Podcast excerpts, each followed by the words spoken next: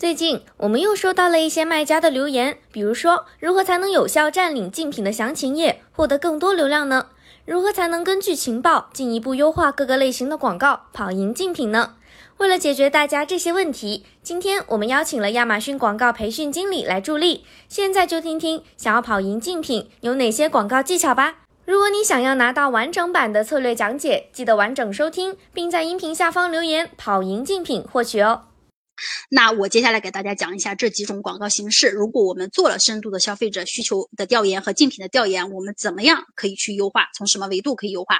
那第一个，在关键词投放上，我们可以用我们的产品匹配消费者的需求，精准定投关键词。相对就是我们抓住那些消费者需要，恰好又是我们产品最核心的。就是差异化的卖点的一些关键词进行重点投放。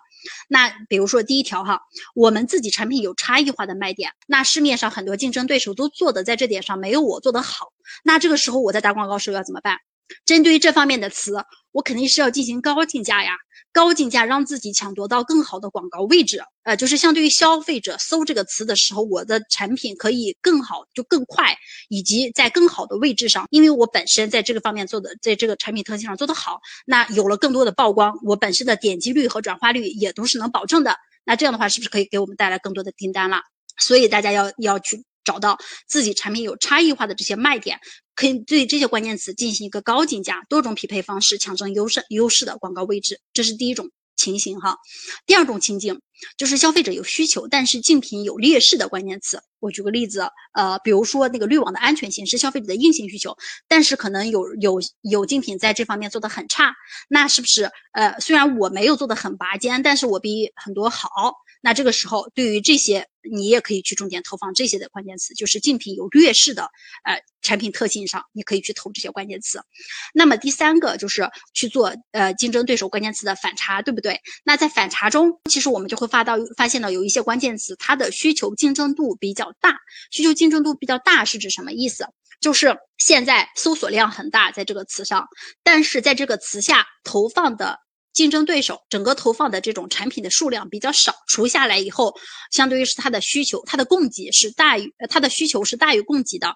那这个时候，在这个词上，它的竞争度是小的。如果这样的词的话，其实你通过竞争对手的反差关键词反差，你也会发到这些发现这些词，可以把这些词进行一个投放。那么最后一个就是你在进行 review 竞争对手 review 分析的时候，我们就会发现很多被消费者多次提到的关键词。那么尤其。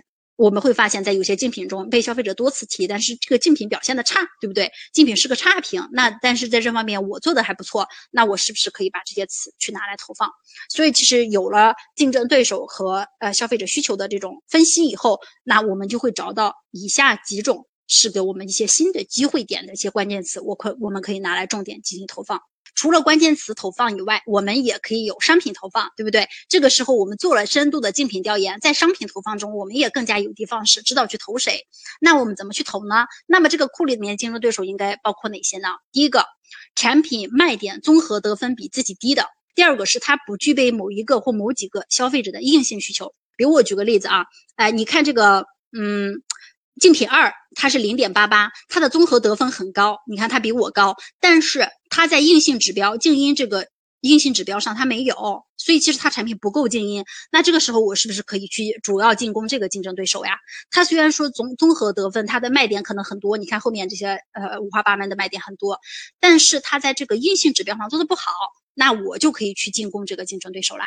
那么第三个就是在自家产品差异化的卖点上表现差，就我不是有几个差异化的卖点吗？那我在这些差异化的卖点上，他在这几个呃我核心的这些卖点上做的比我差，那我这个时候这些竞争对手我也可以去主要去投放它。那么第四个就是自发货的，因为我是 FBA 的卖家，我也可以去呃去。定点投放一些自发货的卖家，以及价格比我自己高的、评分比我低的。那除了商品投放以外，我们还可以去做一呃，除了我刚才商品投放投竞争对手以外，我们还可以做一些商品投放的互补产品。那这个互补投片怎么投呢？就是基于我们对消费者整个购物习惯的理解。那我们做了消费者呃需求的理解，我们就知道其实消费者在购买一个宠物喝水器的时候，它是一个什么样的旅程。那想一个一个经常出差的人，他想让他宠物有自动的。这种喝水的，他肯定也希望他的宠物有一个自动喂食的，对不对？啊，所以说我们去理解，哎，消费者这样的一个购物习惯，深度理解，我是不是可以把我的宠物的喝水器投放在这个宠物喂食器的下面去做一个互补产品的商品投放？对吧？所以这个是一个对于消费者呃需求以及购物行为的理解以后，我们就知道可以找到一些这种互补产品去做一个投放。